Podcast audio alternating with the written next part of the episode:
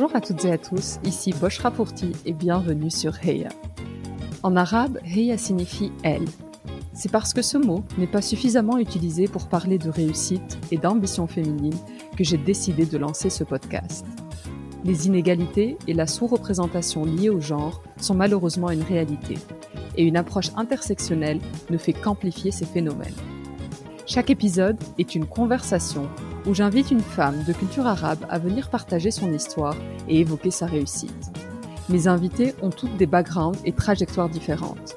Elles sont journalistes, entrepreneurs, écrivaines, artistes ou encore médecins, et vous serez, je l'espère, inspirés par leur réussite. L'objectif de ce podcast est double. Tout d'abord, promouvoir une image différente de la femme arabe en mettant en lumière ses parcours exceptionnels mais aussi aider les plus jeunes ou celles en quête de renouveau à trouver des rôles modèles et ambitionner leur avenir. Ma conviction ultime est que la seule manière d'y croire, c'est de le voir, ou en l'occurrence l'entendre. Si ce podcast vous plaît, je vous invite à prendre quelques minutes pour le noter 5 étoiles sur iTunes ou Apple Podcast. C'est la meilleure manière de le soutenir. Sans plus attendre, je vous laisse découvrir notre invité du jour. Cette semaine, j'ai le plaisir de partager ma conversation avec la pétillante Insaf El-Hassini. En véritable working mom, nous avons enregistré cet épisode avec Joseph, son petit garçon âgé de quelques mois. Vous entendrez à certains moments de petits gazouilles très mignons. Insaf est donc jeune maman, mais aussi avocate d'affaires, créatrice du podcast de négociation salariale Ma Juste Valeur et également la fondatrice de l'association Ligne in France, une communauté de femmes et d'hommes qui œuvrent à plus d'égalité, plus d'empowerment des femmes et lutte contre le biais de genre. Vous avez peut-être déjà entendu le nom Linine auparavant. C'est le titre du best-seller écrit par Sheryl Sandberg, la CEO de Facebook. Insaf lit ce livre suite à un incident qui en aurait découragé plus d'une. Elle nous raconte comment elle a réagi lorsqu'elle a appris qu'elle était moins payée qu'un collègue masculin et comment cet incident est devenu la chance de sa vie. Dans cet épisode, Insaf nous parle de son enfance heureuse, de ses origines multiculturelles, tunisiennes mais pas que, des rôles modèles familiaux qu'elle a eus, et surtout du rôle important que son papa, ancien boxeur reconverti en architecte d'intérieur et féministe, a eu sur son parcours de vie. Nous avons parlé évidemment de négociations salariales, mais aussi du syndrome de l'imposteur, de l'impact de la pandémie sur les droits de la femme et pourquoi elles sont plus impactées que les hommes. Enfin, nous avons discuté de la transmission de sa culture à son fils. Je vous souhaite une très bonne écoute. Bonjour Ansaf. Bonjour Boshra, comment vas-tu? Je vais très bien et toi? Bah écoute, ça va, je suis ravie d'être là. Bah, je suis très contente que tu aies accepté mon invitation. Je suis, euh, je suis ravie de m'entretenir avec toi et surtout euh, partager ton parcours que je trouve extrêmement euh, inspirant avec nos auditrices aujourd'hui. Merci, bah, écoute, moi je suis ravie d'être là. Pour débuter, Nsaf, est-ce que tu pourrais nous parler de tes origines, ton éducation, nous retracer un peu ton enfance? Alors moi, je suis née en France. Euh, je suis issue d'une famille euh, vraiment multiculturelle, parce que mes parents euh, sont originaires de Tunisie, mais ils ont des origines du côté de mon père italienne et tunisienne, et du côté de ma mère constantinoise et tunisienne. Et, et, dans ma famille, euh, voilà, il y a vraiment un mix de cultures puisque euh, j'ai une tante qui est mariée avec un Sénégalais, une, une autre qui, qui s'est mariée avec, avec des, un Espagnol. Enfin voilà, c'est si je remonte un peu partout, on a des Libyens aussi dans la famille. Donc voilà, c'est un joyeux mélange de culture et, et, et d'amour surtout. Un melting pot très coloré, c'est génial. Ouais. Ensa, comment tu étais enfant? Comment comment se passait Comment a été la petite Ensaf alors, euh, moi, j'ai toujours été une petite fille très joyeuse. Euh, vraiment, j'ai eu la chance de, de naître dans une famille qui est très aimante. Mes parents m'ont beaucoup donné d'amour, ils m'ont beaucoup aimé, ils m'aiment toujours énormément. Euh, euh, ils étaient très tournés vers l'éducation positive, donc euh, voilà, euh, j'ai grandi avec beaucoup de valeurs, avec l'inculcation de valeurs. voilà, mes parents vraiment avaient vraiment à cœur de nous éduquer correctement pour faire de nous des adultes qui, euh, qui pourrait être en mesure de, de, faire face à la vie qui n'est pas évidente, encore moins euh, la vie d'aujourd'hui. Et, euh, et, voilà, j'étais quelqu'un de, de, très joyeux. j'ai toujours été déléguée de classe. J'ai toujours aimé les poésies. Voilà, j'ai toujours eu un peu la bouche grande ouverte, pour être honnête. Donc, aux, aux grandes dames de mes parents et surtout de ma mère, qui aurait préféré me voir un peu plus calme. Mais mais voilà, j'étais j'étais une petite fille pleine de joie, pleine de vie, très heureuse. Et Ensa, je pense que tu as des, frères et sœurs, que tu es issu d'une, d'une, j'allais dire petite fratrie, pas si petite que ça. Alors oui, pas si petite que ça, hein, ça dépend quelle perspective on a sur le volume, la taille de la famille. j'ai un grand frère et une grande sœur et je suis la petite dernière. Et est-ce qu'il y avait une différence dans, la manière, euh, dans l'éducation entre toi et ta sœur euh, versus euh, l'éducation de ton frère? Est-ce que tu as senti une différence quelconque? Alors j'ai envie de te dire oui et non. Oui, parce que bah, ma mère, en bonne tunisienne et bonne méditerranéenne, voilà, reproduisait un schéma familial qu'elle a vécu. Donc pour elle, c'était naturel que les filles fassent plus le ménage, euh, qu'on apprenne euh, aux filles à cuisiner et pas aux garçons, etc. En revanche, j'ai eu la chance d'avoir un père extrêmement féministe. Euh, et, alors du coup, c'était un peu cette dichotomie où ma mère essayait, voilà, de nous apprendre à coudre, de nous apprendre à faire la cuisine, de nous de nous apprendre à faire le ménage, en tout cas d'augmenter nos tâches ménagères. Alors que mon père, lui, c'était non, c'est l'égalité pour tout le monde. Mahjoub, qui est mon grand frère, doit faire le ménage comme tout le monde. Euh, Insaf, si elle n'a pas envie d'apprendre à cuisiner, elle apprendra pas à cuisiner parce qu'on force pas Mahjoub. Et du coup, ma mère était là, oui, mais elle va avoir du mal plus tard, etc. Et avec du recul, je pense que j'aurais dû apprendre à cuisiner. Vraiment. Vraiment, je pense que j'aurais dû apprendre à cuisiner, surtout aujourd'hui avec mon fils. Euh, et voilà, tu sais, tu, quand tu deviens maman, tu as envie de transmettre beaucoup de choses et, la transmission de la culture passe beaucoup par la cuisine. Mais, euh, mais voilà, en tout cas, mon père était voilà, on n'était pas du tout dans le schéma familial où on avait euh, le garçon qui était l'enfant roi et euh, les filles qui devaient se soumettre euh, aux garçons. Alors que dans ma famille en Tunisie, on était à chaque fois que j'y retournais toutes les années parce que j'y allais toutes les années en vacances. Effectivement, je voyais qu'il y avait une différence d'éducation parce que mes cousines, elles, pour le coup, les inégalités d'éducation étaient plus marquées que, que, que dans ma famille à moi. Est-ce que tu penses que ton côté féministe a été grandement inspiré et influencé par ton papa? Oui, en fait, moi, je pense vraiment. Alors, moi, mon père, c'est vraiment mon rôle modèle. Hein. J'ai un amour profond pour mes parents, ça c'est certain, mais j'ai une admiration sans borne pour mon père parce que c'est quelqu'un qui est né en 1937. Euh, il m'a eu à 45 ans puisque je suis de 1982. Et vraiment, euh, je pense que pour un homme de son âge et de son époque, c'était pas évident. Euh, c'était pas évident d'élever ses filles vraiment en s'affranchissant un peu de, de la culture et des schémas culturels avec lesquels il a vécu. Mais je pense que mon père, euh, c'est quelqu'un, ben déjà, il est issu d'une fratrie, fratrie, de trois. C'était le petit dernier avec deux grandes sœurs euh, qui sont des femmes formidables, des entrepreneurs à succès, alors qu'elles sont nées dans les années 30 et qu'elles euh, ont mené des vies incroyables. J'ai ma tante Najette, qui a été aussi un de mes rôles modèles, qui, qui, a monté un business incroyable, qui a fait fortune dans l'hôtellerie et la restauration en Tunisie, avec, en étant mariée, en élevant sept enfants. Wow. elle est née en 1930, hein, donc euh, c'était vraiment pas évident à cette époque-là. Et puis, euh, je pense que voilà, il a été, euh, il a beaucoup été élevé par ses sœurs, mon père. Et puis, je pense que c'est quelqu'un qui aimait tellement ses filles, qui voulait vraiment les armer et, leur, et leur transmettre cette valeur de l'indépendance. je me souviendrai toute ma vie, mon père m'a convoqué à 12 ans avec ma sœur. J'avais 10-12 ans et on avait une de nos cousines qui, la pauvre, a été victime d'une escroquerie bah, c'est la fille d'une de, c'est une de mes filles de ma tante Najed qui avait un bel héritage et, et voilà, elle, est tombée sur quelqu'un qui était euh, avide de, de, profiter de son héritage et, euh, et voilà, il l'a un peu dépouillé. Et mon père nous a convoqués, ça a beaucoup marqué ma famille. Mon père nous a convoqués avec ma sœur et il nous a dit travailler à l'école parce qu'il n'y a rien de plus euh, insultant pour une femme que de tendre la main pour demander à son mari d'acheter une robe. Donc, si demain vous vous mariez, ou si demain vous décidez de vous mettre en ménage, soyez certaine de vous protéger financièrement. Et euh, ça, c'est quelque chose qui a beaucoup résonné dans ma tête toute ma vie. Ouais, tellement d'actualité. De quoi tu rêvais, euh, Ensaf, quand tu étais jeune? Est-ce que tu avais déjà euh, un métier en tête? Est-ce que tu te projetais un peu en, tant qu'adulte? Alors, j'avais pas vraiment de métier en tête, tu sais, c'était un peu ambivalent, comme toutes les petites filles. Un jour, je voulais être vétérinaire, le lendemain, je voulais être maîtresse d'école. Euh, voilà, c'est un peu les deux, les, deux métiers qui me restent en tête. Je me rappelle avoir euh, eu très longtemps envie d'être vétérinaire, mais je sais ce qui me meut euh, profondément, c'est vraiment l'égalité. Et c'est assez marrant parce que mon prénom en arabe, ça veut dire justice, égalité, équité. Et, voilà, j'ai toujours été profondément, j'ai voilà, toujours voulu, d'une certaine manière, rendre justice.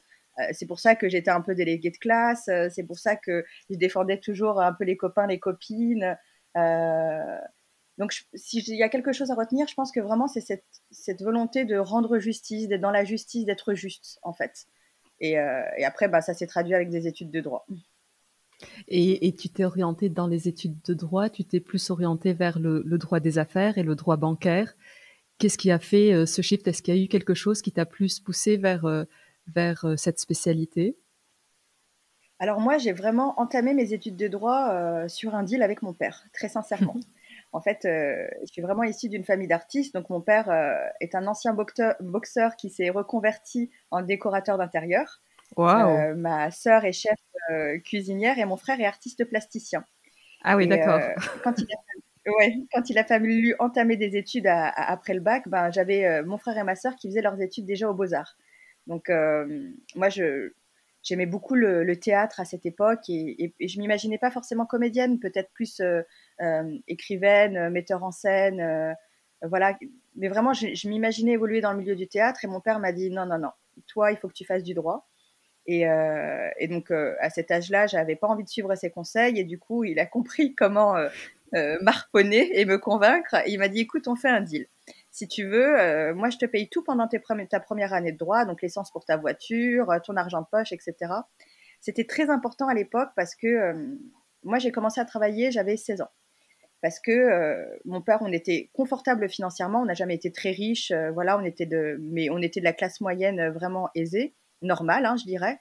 Et euh, mon père a toujours euh, mis un, un point d'honneur à ce qu'on ait des jobs, euh, des petits jobs pour nous apprendre la valeur de l'argent, pour euh, nous faire comprendre que voilà, il fallait travailler. Dans la vie, on n'avait rien sans rien.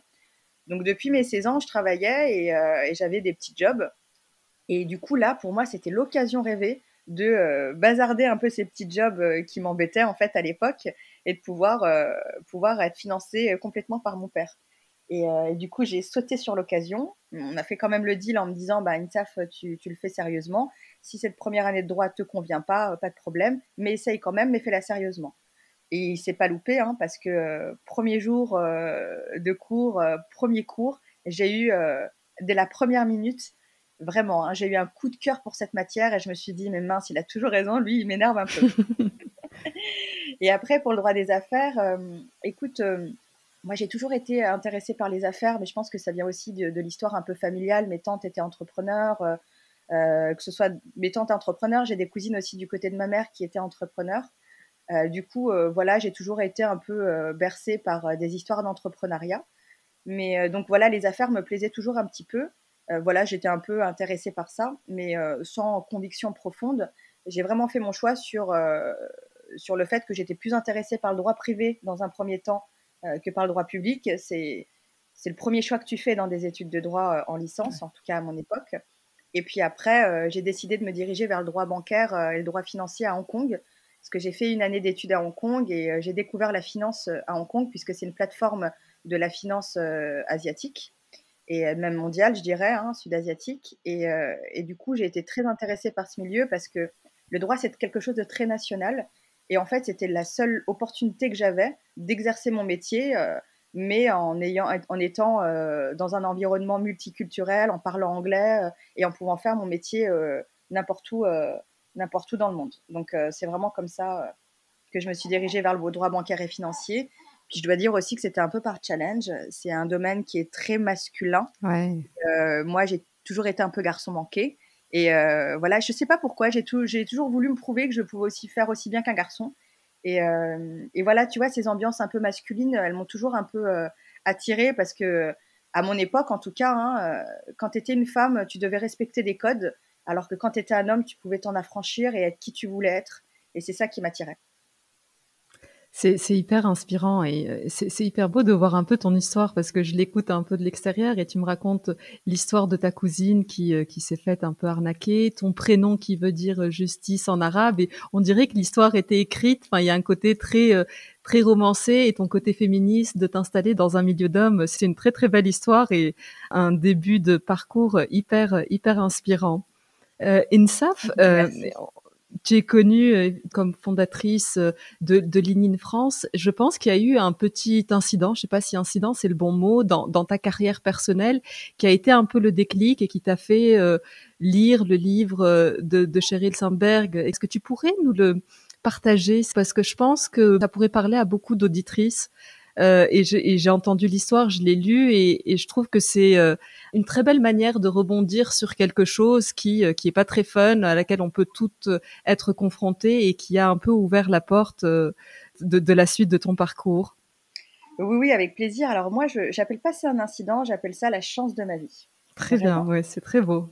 Euh, j'ai vraiment le sentiment que c'est à ce moment-là que la vie, l'univers, Dieu, peu importe comment chacun veut, veut l'appeler, m'a dit OK, maintenant on va passer au stade supérieur et tu vas vraiment accomplir ta destinée.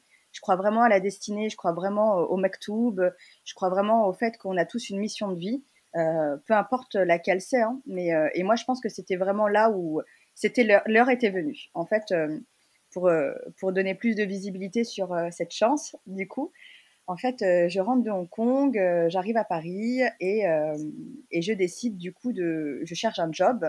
Donc je rentre de Hong Kong, je viens, je reste quand même à Lyon parce que je suis, je suis, née, j'ai grandi à Lyon, donc je rentre chez mes parents. Et là, je cherche un job et je trouve un job dans la finance, dans une société d'investissement. Donc avril 2012, je prends mes clics et mes claques et j'arrive à Paris. Et tout se passe très bien, j'ai vraiment un super job, je m'entends très bien avec les équipes. Euh, vraiment, euh, je fais mes preuves assez rapidement, je m'épanouis beaucoup dans mon travail de juriste financier et vraiment, je déploie mon plein potentiel. Et euh, une année passe, une année et demie passe, et puis voilà, c'est le moment des bonus, euh, des avancements professionnels, des augmentations, des bonus, des, avancements. Et, concrètement, à ce moment-là, eh ben, euh, voilà, on mesure et on calcule un peu ta performance de l'année précédente, et on essaie. Le but, vraiment, c'est de de, vraiment de rémunérer et rétribuer plutôt ta performance. Et du coup, moi, j'ai un bonus, j'ai une augmentation, etc. Et, et au détour d'une machine à café, voilà, c'est ce que tu fais les premières années quand tu bosses. Tu partages un petit peu ton avancement et tu le compares avec tes collègues. Et moi, à l'époque, j'étais proche d'un collègue avec qui on s'entendait très bien. La seule différence, c'est que lui arrivait tous les jours à 10h, partait à 18h que moi j'arrivais tous les jours à 9h et que je partais tous les jours à 20h, 20h30, et que lui, euh, concrètement, n'avait pas la même performance que moi. Et donc, au détour de cette machine à café, j'apprends qu'il est entré sur le même poste que moi à 5000 euh, euros bruts par an de plus que moi, et qu'il a une meilleure augmentation et un meilleur bonus. Et là, je me dis, non, mais attends, euh, on est en train de se. Enfin, on se moque de qui il, y a, y a, y a, vraiment quelque chose. Il, y a quelque chose qui ne marche pas très bien. Donc, euh, je vais voir mon N plus 1 avec qui je m'entendais par ailleurs très bien et je lui fais part euh, un peu de cette injustice. Et lui m'explique très calmement que la seule différence entre lui et moi, c'est que lui a négocié son salaire à l'entrée sur son poste, que moi je n'ai pas fait. Et ensuite, il m'explique que voilà, euh, pour les bonus, les machins, que ça ne n'est pas que de son fait, etc. Donc il me déroule tout son argumentaire, en tout cas pour me faire renoncer, renoncer à mes prétentions. Et donc moi, évidemment, je suis quelqu'un de pugnace, donc euh, je lâche pas l'affaire. Et je lui dis, bon, ben, fine, aucun problème, mais il y a un état de fait qui est le suivant, c'est que moi, je travaille plus, je travaille mieux, et, euh, je veux être euh, rémunéré à ma juste valeur. Et là, il m'a fait comprendre euh, très facilement et très radicalement que, en fait, il m'oppose une fin de non-recevoir, et il me dit que ce sera comme ça et pas autrement. Mmh. Et du coup, moi, je suis face à un, je suis face à un dilemme, soit j'accepte, je me soumets, soit, et du coup, je, je renonce à, à, défendre qui je suis, défendre ma juste valeur, et je continue euh, à faire ce que je fais, soit, euh, soit j'accepte, soit je décide de me battre. Et, euh, et, moi, en fait, je décide de ne pas accepter. Alors évidemment, c'est une réflexion qui a pris du temps. Hein. Je ne me suis pas dit ça en un quart de seconde. Mais je me dis non, Insaf, il est hors de question que tu renonces à défendre ta juste valeur. Parce que si aujourd'hui tu acceptes euh, d'être sous-évalué, sous-rémunéré, sous-considéré, ça va mettre en place une dynamique que tu pourras plus jamais, ne plus jamais renverser. Et du coup, euh, voilà, je passe par euh, beaucoup d'ascenseurs émotionnels, même je dirais même un tsunami émotionnel. Et puis finalement, euh, je, dans, toute cette période-là, qui n'a pas pris très longtemps, mais ça a duré peut-être près, d'un mois, je tombe sur le livre de Sheryl Sandberg, Linin. Et en fait, une de mes habitudes, moi, c'est quand je suis face à une difficulté dans la vie, je cherche toujours à, à essayer de voir comment les autres si d'autres personnes l'ont vécu et comment ils l'ont appréhendé. Et du coup, euh, je vois que c'est une femme qui euh, a une belle carrière, elle est CEO de Facebook, etc. Donc, elle a la carrière qu'on lui connaît. Elle écrit un bouquin sur euh, la carrière où elle donne des conseils et je me dis, ben, j'aurais forcément un conseil là-dedans. Et en fait, ce bouquin a, été le début du reste de ma vie. Il a allumé une flamme en moi et vraiment, hein, il, a allumé une flamme en moi qu'il fallait absolument attiser. Ça m'a convaincu euh, sur le fait qu'il fallait absolument pas que, que je renonce à qui j'étais. Et euh, du coup, je décide de ne pas accepter l'état de fait. Et ça me prend du temps, ça me prend près de six mois. Mais je cherche un autre travail, je négocie un salaire à ma juste valeur et je pars. Et dans la foulée, j'ai décidé de lancer mon cercle ligne. Juste pour les auditrices, le livre de Cheryl en français, je crois que c'est en avant tout, je le rajouterai euh, dans les notes euh, du, podcast. C'est hyper inspirant, Nsaf. Je trouve que on n'est clairement pas préparé et ton histoire euh, est très belle parce qu'elle montre que le problème, et c'est ce que ton boss te dit, c'est que tu as mal négocié à l'entrée. Sauf que quand on commence, en tant que femme, on a, on a quand même, on n'est pas préparé à ça parce qu'on a un peu, je sais pas, pour moi, quand une femme négocie, c'est euh, c'est associé à une femme euh, qui est euh, soit vénale, soit qui en demande trop, versus un homme qui va être vu comme un leader, comme quelqu'un qui connaît sa juste valeur. Et on est, en tout cas moi, je trouve que j'ai été éduquée un peu dans ce dans ce concept de il faut accepter, c'est déjà pas mal d'avoir un job, n'en demande pas trop. Est-ce que tu penses que que c'est ces traits au départ qui, qui nous bloquent vraiment dans, dans cette négociation en début de carrière? Oui, absolument. Je pense que tu as tout dit. Hein. Euh, il y a énormément de paramètres. Le premier, je pense que c'est la culture. Euh, on est dans une culture mondiale là, et après, bon, bah, il y a des degrés d'intensité en fonction évidemment de, ton pays euh, et de la culture de la manière dont on éduque les filles dans certains pays. Mais globalement, tous les pays ont le même dénominateur commun, c'est que l'argent n'est pas quelque chose de féminin. C'est un attribut de masculinité.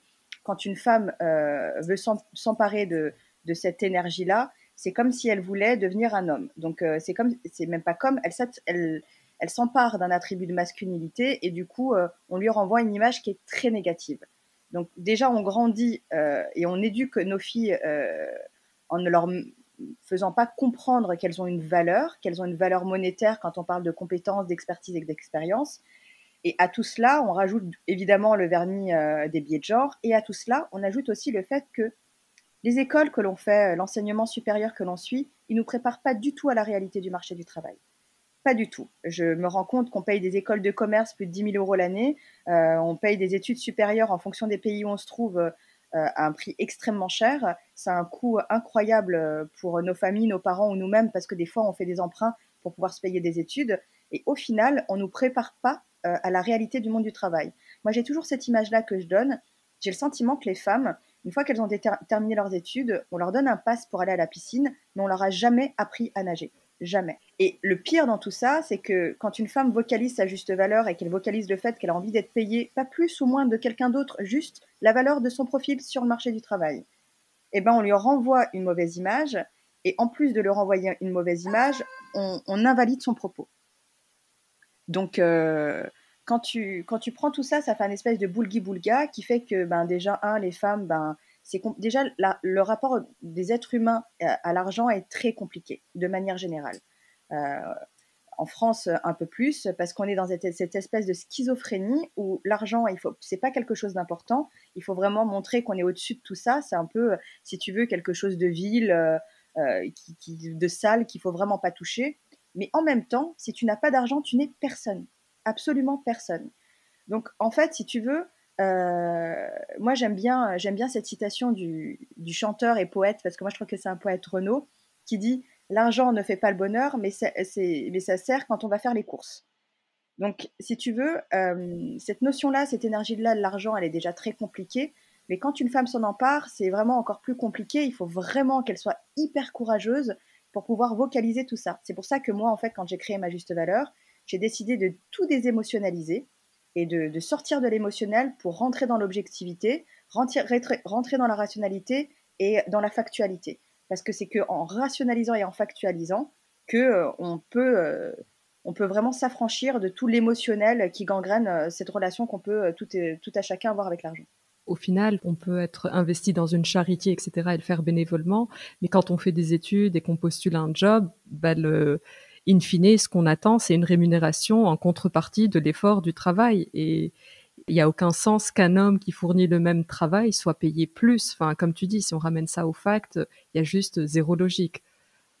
D'autant plus que tu sais, moi je trouve que on, dit souvent aux femmes allez, soyez audacieuse, vocalisez votre juste valeur, il faut absolument que vous appreniez à négocier, etc. Mais moi, je suis pas d'accord. Quand tu fais des sondages, effectivement, il y a des femmes qui ne savent pas négocier, parce qu'on leur a jamais appris. Hein. Si on t'apprend pas à faire du vélo, tu sauras jamais faire du vélo. Donc, euh, c'est pas une tare, c'est juste quelque chose qu'il faut apprendre. Mais surtout, quand elles apprennent et qu'elles vocalisent leur juste valeur, elles ne sont pas écoutées. Tu sais, on dit souvent euh, Women need to find their voices. Non, non, you need to hear us, listen to our voices. C'est deux choses différentes. INSAF, Linine, tu as commencé avec le, cercle d'INSAF qui était, euh, si je, si je comprends bien, avec euh, des gens de, ton cercle, des amis, etc. Et, et c'est vite monté, si j'ai les chiffres en tête, la première année de 7 à, à 150. Est-ce que tu imaginais le phénomène que ça deviendrait et est-ce que tu t'imaginais être à la tête de Linine France quand, quand tu t'es lancé? Pas du tout. Euh, vraiment, moi, j'avais aucune ambition à part celle d'être alignée avec ce que je pensais, ce que je disais ce que je faisais. Euh, je ne l'ai pas lancé avec euh, des envies de grandeur. je ne l'ai pas lancé en me disant j'ai un objectif, c'est d'arriver dans tant d'années, tant de mois à Ligne France. Pas du tout. Moi, ce ce dont, ce que j'ambitionnais à l'époque, c'était d'avoir un endroit où il y a des femmes qui partageaient mes valeurs. Moi, quand je suis arrivée à Paris, j'ai été frappée par euh, le fait que euh, tout le monde était là pour prendre et personne n'était là pour donner. Vraiment. Et j'ai été frappée par ça, j'ai été frappée par le fait que euh, chacun voulait t'utiliser et se servir de toi. Et, et moi, c'est quelque chose vraiment qui, qui m'horripile. Et du coup, je me suis dit, mais écoute, Insaf, si tu trouves pas ce que tu veux, si tu trouves pas ce que tu veux, crée-le. Et du coup, euh, effectivement, euh, à l'époque, j'ai créé un email à 250 femmes, aux 250 femmes que je connaissais, qui j'ai balayé toute, euh, toute l'histoire de ma vie. Euh, ce moment-là, il n'y a que 7 personnes, 6-7 personnes qui m'ont répondu. C'était mes copines. Donc déjà, j'ai commencé avec un échec, hein. puisque vraiment, ça a été un gros bide, cet email-là. Hein. Et puis, mais je me suis pas, je me suis pas, je, je, me suis pas arrêtée à ça parce que moi, ce qui était important, c'était pas c'était pas de faire quelque chose de grand, c'était pas, euh, c'était pas de nourrir mon ego, c'était euh, de nourrir mon âme en fait. Et, euh, et, ça a marché puisque en un an, mes valeurs et les valeurs que que je transmettais à travers ce cercle-là ont parlé à beaucoup de personnes puisqu'en un an, on est passé de 7 à 150. Et, et après, on a connu le cercle d'INSAF qui est devenu après Linine Paris et ensuite Linine France a connu le succès qu'on lui connaît aujourd'hui. D'après toi, Ensaf, euh, quelle est l'erreur principale que les femmes font dans le monde euh, du travail et qui les pénalise et, les freine aujourd'hui? Je pense que je pense pas que ce soit des erreurs qu'elles font. Je pense que c'est des méconnaissances de l'environnement dans lequel euh, elles arrivent. Parce qu'en réalité, les femmes, c'est vraiment des très bonnes élèves. C'est, mmh. elles arrivent, elles pensent que le monde professionnel et le monde de l'entreprise, c'est c'est vraiment la continuité de l'école. Et du coup, elles sont convaincues que, ben, comme à l'école, si elles travaillent bien, elles vont avoir des bonnes notes et donc elles vont avoir un bel avancement, un bon salaire, une belle augmentation, etc. Donc, je pense que c'est vraiment une méconnaissance. La première chose, c'est, je dirais, la méconnaissance du game, du monde de l'entreprise et du monde du travail. Elles connaissent pas les règles du jeu. Et du coup, euh, elles s'arrêtent au fait que, bah, elles pensent que c'est la, elles transposent euh, leurs études dans le monde du travail et du coup, elles, elles ont vraiment euh, elles rencontrent tout le temps des murs parce qu'en finalement, elles essayent de faire rentrer un rond dans un carré. Ça, je pense que c'est la première chose. Et la deuxième chose, la deuxième méconnaissance qu'elles n'ont pas, c'est qu'elles pensent que pour grandir, euh, non, c'est qu'elles n'ont pas conscience que pour grandir, il faut absolument investir en elles. Il faut qu'elles se forment. Pour grandir euh, dans le monde professionnel et en tant qu'adulte de manière générale, il faut vraiment investir en soi-même. Et quand je dis investir en soi-même, ça veut dire, ben, si on a des difficultés à prendre la parole en réunion, à, dérouler une présentation devant un public, etc., de manière générale, à prendre la parole en public, il faut absolument vous former à la prise de parole en public. Euh, si vous avez des difficultés avec votre posture euh, dans le monde du travail, euh, parce que voilà, vous avez tendance à vous raccourcir, à vous réduire, à, ne pas parler aux bonnes personnes, sans avoir, tu vois, des velléités qui sont malveillantes. C'est important de savoir parler aux bonnes personnes, c'est savoir très important de se rapprocher des bonnes personnes parce que dans la vie euh, et encore plus dans le monde de l'entreprise, aujourd'hui, les gens euh, promeuvent, euh, promeuvent les autres par rapport aux affinités et pas forcément par rapport, au, par rapport aux compétences. Donc ça, c'est très important. Et je pense qu'aussi, elles n'ont pas conscience qu'elles ont une valeur, que cette valeur-là, il faut qu'elles apprennent à la déterminer, à l'assumer et ensuite à la défendre. et que défendre sa juste valeur, euh, ça ne veut pas dire forcément entrer en conflit avec son N plus 1, ça ne veut pas dire non plus entrer dans un tsunami émotionnel, ça veut juste dire qu'il y a un moment donné, il faut être en mesure et avoir les bonnes armes et les bons outils pour mettre en place une dynamique relationnelle. le monde du travail, c'est une dynamique relationnelle euh, qui est euh, parmi tant d'autres, et qu'il faut savoir comment mettre en place une bonne dynamique et redresser la voilure à chaque fois qu'elles en ont besoin. Et est-ce que tu penses sur base, euh, évidemment, tu as énormément de témoignages et, tu fréquentes beaucoup de femmes via, via est-ce que tu penses que l'intersectionnalité rajoute un challenge? Est-ce que euh, ça rend l'inégalité euh, salariale encore plus importante? Oui, moi je suis convaincue. Je suis convaincue que quand on est une femme, qu'on est issu de l'immigration, ou quand on est une femme et qu'on est noire, ou quand on est une femme et, et qu'on est victime de grossophobie, quand on est une femme et qu'on est handicapé. Voilà, toutes ces intersectionnalités-là qu'on peut rencontrer en plus d'être une femme vont réduire nos chances d'accéder à une rémunération, à l'égalité salariale. C'est certain. Il y a des biais qui sont issus de notre culture. Et quand on est une femme et qu'en plus on est issu des minorités, quelles qu'elles soient, hein, eh ben, l'employeur aura toujours tendance, et ça je pense que c'est même pas conscient, hein, ça fait appel à son inconscient, à être dans cette posture où t'as un job, c'est déjà pas mal, dis-moi merci. Alors que la réalité, c'est non. Dis-moi, toi, merci également. Je dois te dire merci parce qu'effectivement, j'ai un job et je, suis montre de la gratitude. Mais toi aussi, tu dois me dire merci parce que mes compétences, mon expertise et mon expérience, tu ne les as pas trouvées chez quelqu'un d'autre. Sinon, tu ne m'aurais jamais embauché. Et donc, vraiment, moi, ce que j'essaye de faire, c'est de faire comprendre aux employés comme aux employeurs, peu importe du côté de la barrière où on se trouve, que notre monde du travail et notre monde de l'entreprise a été euh, fondé sur des rapports de force, de domination, et moi, j'essaye vraiment de remettre la collaboration là-dessus et de rappeler aux gens que certes, ils ont besoin de ce job-là pour vivre, survivre, payer les factures, avoir un toit sur la tête, etc. Mais que l'employeur aussi en face, il a besoin d'eux. Et que euh, tant qu'ils ne sortent pas de ce rapport de force et de, domination, eh ben, ça va être en leur défaveur. Et moi, je leur apprends justement à sortir de ce rapport de force et entrer dans un rapport de collaboration en disant, on est tous les deux, on parle d'égal à égal ici.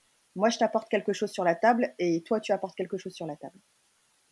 Est-ce que tu penses qu'il y a un changement? Parce que tu parles de rapport de force et c'est un peu ça quand on est face à un recruteur, qu'on est en train de négocier un salaire.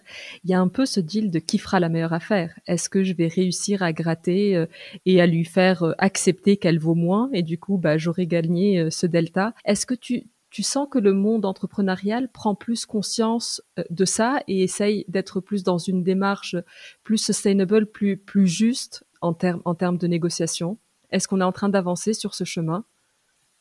Moi, je pense qu'on est en train d'avancer sur ce chemin, mais je pense qu'il y a encore beaucoup de choses à faire. Effectivement, euh, mon analyse est la suivante. À mon sens, euh, le monde de l'entreprise, les employeurs, hein, les, entreprises qui nous emploient, euh, elles sont beaucoup dans la culpabilité. Du coup, elles dépensent des millions dans des dans des campagnes de communication, elles font du pinkwashing, voilà, elles te disent, elles font des événements une fois par an en général autour du 8 mars, où elles offrent des bouquins à leurs collaboratrices en disant euh, voilà, euh, ne soyez pas transparente, vous devez être visible.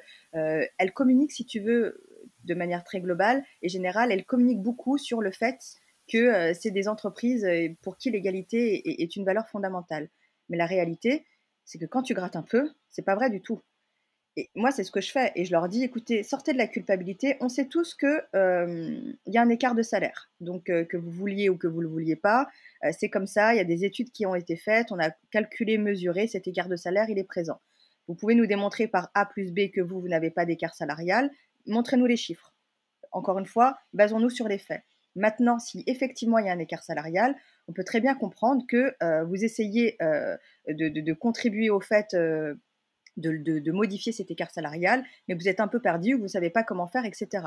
Donc au lieu de, mettre la poussière sur le tapis, de mettre des millions dans des campagnes de com et des événements euh, une fois par an qui en général sont pourris et qui en plus envoient des injonctions aux femmes, moi ce que je vous conseille, bah, c'est de former plutôt vos lignes managériales et former votre département RH à une meilleure reconnaissance de la contribution de vos talents féminins, à une meilleure euh, à une meilleure reconnaissance des femmes et des carrières féminines, à une meilleure adaptation aussi euh, de, des lignes, des trajectoires de carrière et des plans de carrière à la vie des femmes. Et mettez ces millions-là pour former vos employés, euh, pour être en sorte d'être en mesure de conduire un véritable changement en profondeur. Moi, c'est ce que je leur dis. Donc, moi, ce que je dis, c'est sortez de la culpabilité pour rentrer dans la responsabilité. Alors, effectivement, il y a des entreprises euh, qui walk the talk parce que pour elles, elles veulent vraiment être des entreprises responsables. Et moi, je le vois bien avec Capgemini, par exemple, avec qui je collabore depuis longtemps et qui sont vraiment authentiques dans leur volonté euh, de modifier les choses et de changer le monde du travail. Et puis, il y en a d'autres qui ne le sont pas, mais c'est pas grave. Euh, Rome s'est pas fait en un jour. Euh, aujourd'hui, on a une polyphonie de voix de femmes qui sont là et de voix d'hommes aussi qui, qui sont des véritables alliés pour l'égalité. On va y arriver, ça prend du temps. C'est le combat de notre génération, c'est pas grave, mais on va y arriver. On parle, Ensaf, beaucoup du, syndrome de l'imposteur pour les femmes et des études montrent qu'il euh, touche encore plus durement euh, les populations issues de la diversité. Est-ce que c'est quelque chose qui te parle ou qui a pu te parler, toi, personnellement, euh, à un moment dans ta carrière? Oui, absolument. moi, j'ai toujours eu le syndrome de l'imposteur et je pense que je l'aurai toujours. Euh, la seule différence, c'est qu'avant, je ne savais pas comment le gérer et qu'aujourd'hui, je sais le gérer et que j'ai mis en place, euh, parce que je me suis formée, hein, des bonnes balises pour pouvoir euh, ben, écouter ce qu'il a à me dire quand il parle.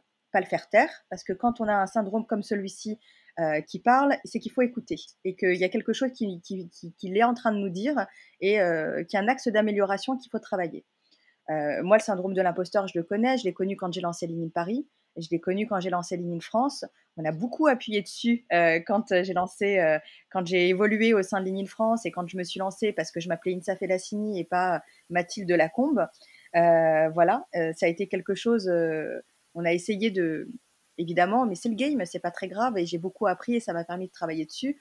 On a essayé de me faire croire que j'étais pas forcément légitime, mais, mais j'ai travaillé dessus. Encore une fois, ça a été une chance pour moi de vivre ces expériences-là. Parce qu'aujourd'hui, euh, le syndrome de l'imposteur, c'est un peu mon pote. Quand, euh, quand il arrive, et eh ben, je lui dis, OK, tu as un truc à me dire, je t'écoute, qu'est-ce que tu veux me dire? OK, bon, ben, A, c'est faux, B, on va essayer de travailler, et C, de toute façon, euh, je m'aime complètement et pleinement, donc je ne laisse aucun levier à personne pour pouvoir me juger ou pour pouvoir me faire douter de, de ma valeur.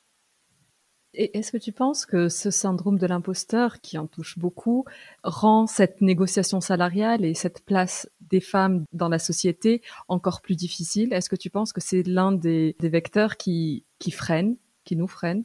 Oui, moi je pense que c'est un frein majeur, le syndrome de l'imposteur, parce que, en fait, c'est quoi le syndrome de l'imposteur? C'est une émotion qu'on, c'est une, qui est ressentie euh, très profondément par quelqu'un c'est une voix qu'on a dans la tête qui nous dit tu n'es pas légitime, euh, tu as eu de la chance, euh, euh, tu n'es pas suffisamment qualifié pour ce poste, tu n'es pas suffisamment armé pour lancer ton entreprise, tu n'es pas suffisamment armé pour vocaliser ta juste valeur lors d'un entretien annuel de, de, performance. Voilà, c'est cette voix dans notre tête qui nous fait croire que qui tu crois être pour avoir le droit de vivre ta vie rêvée. Il y en a tellement qui n'y sont pas arrivés. Pourquoi toi, tu ferais la différence et pourquoi toi tu y arriverais. En gros, c'est ça le syndrome de l'imposteur.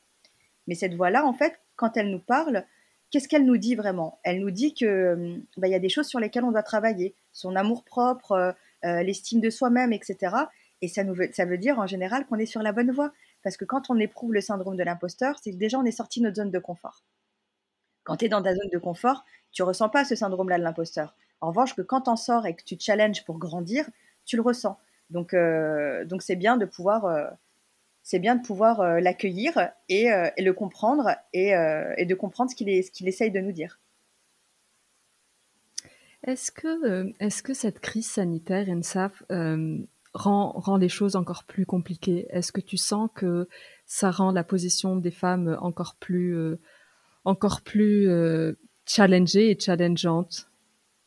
Oui, moi je suis convaincue que cette pandémie, ben, euh, ben et puis je, suis convaincue, mais aussi les études l'ont dit, j'invente rien. Hein.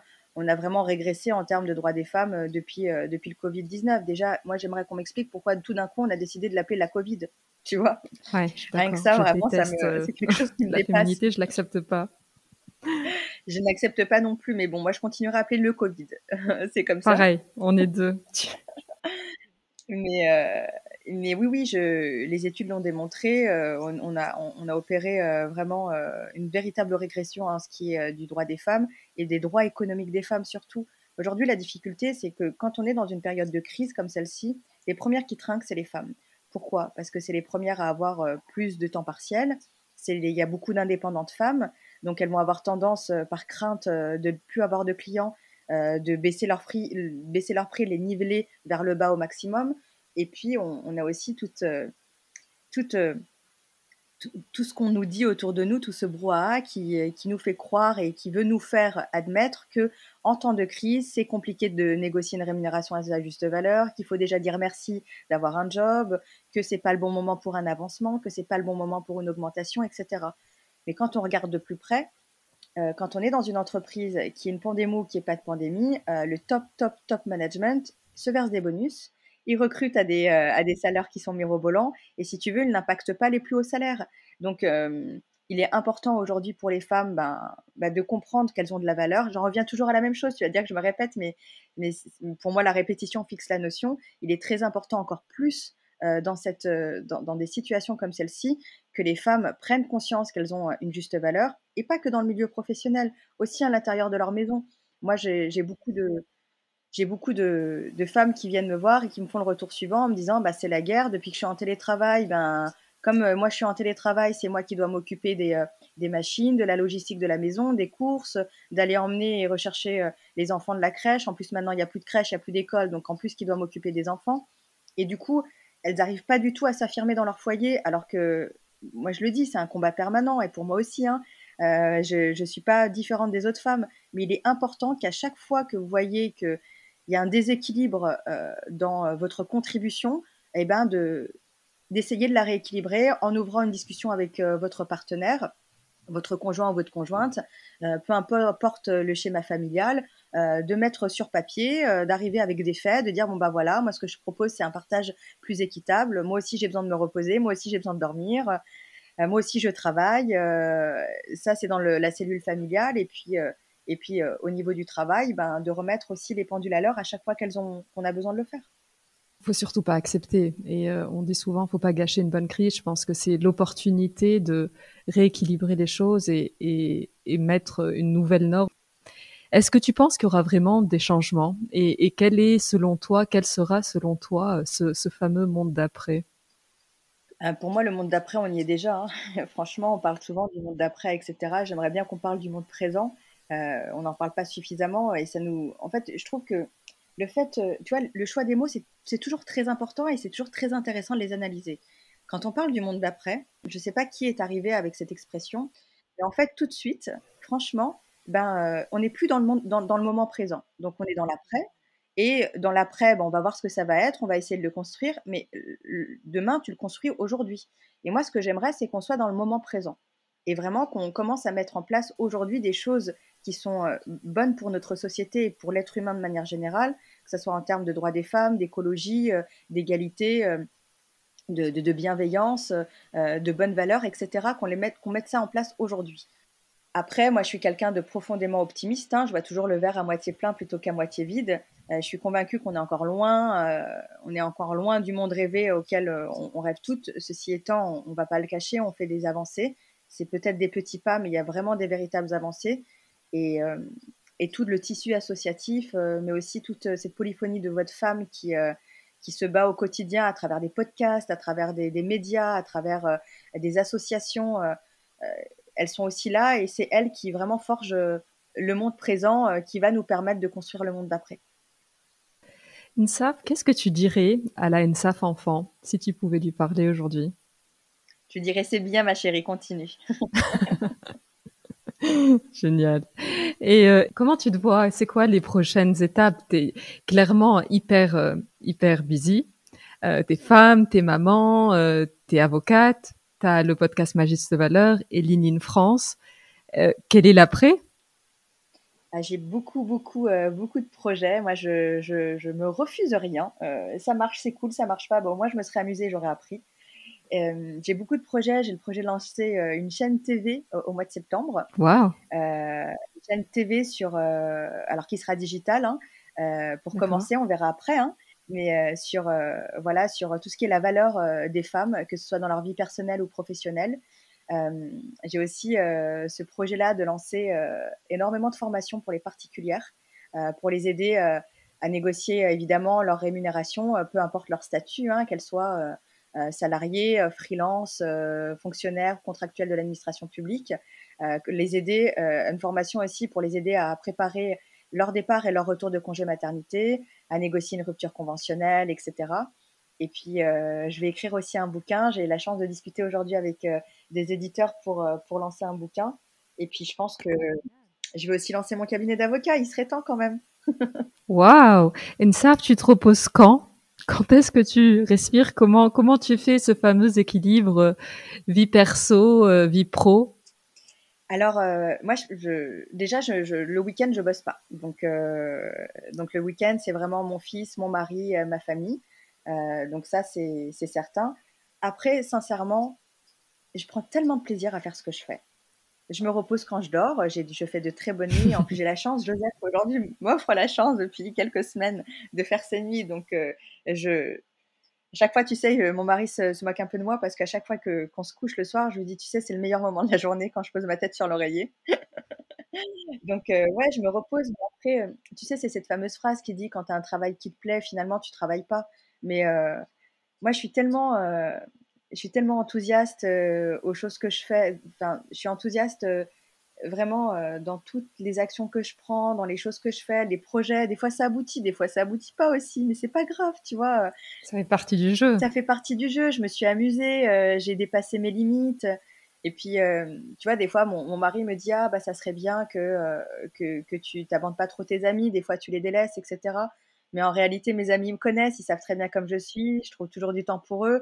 Euh, un peu moins depuis euh, depuis quelques années, mais euh, mais c'est pas grave parce que c'est justement mes amis et qui savent comment ils savent vraiment bien comment je suis. Et puis vraiment là où je m'éclate moi, c'est quand je fais ce que je fais. Donc pour moi, c'est pas vraiment du travail, c'est juste on s'éclate. Voilà, je suis dans un jeu et j'essaie de voir quel prochain niveau je vais pouvoir dépasser. Super. Ça, pour revenir à Joseph, tu en parlais là. Est-ce que, est-ce que, en devenant maman, est-ce que tu as eu cette question un peu de la transmission de tes origines et peut-être de la langue? Alors moi, cette question de, la transmission, euh, ça n'a jamais été une vraie question parce que pour moi, c'était une évidence.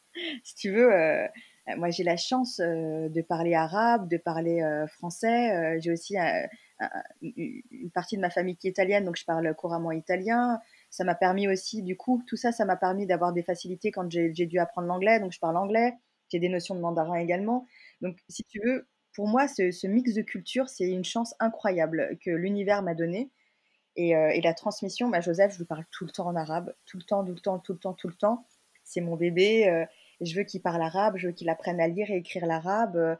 Euh, l'italien, il pourra l'apprendre, mais c'est une langue qui est plus facile, qui est plus, plus facilement abordable, en tout cas quand on est né et qu'on grandit dans, un pays comme la France que l'arabe peut-être.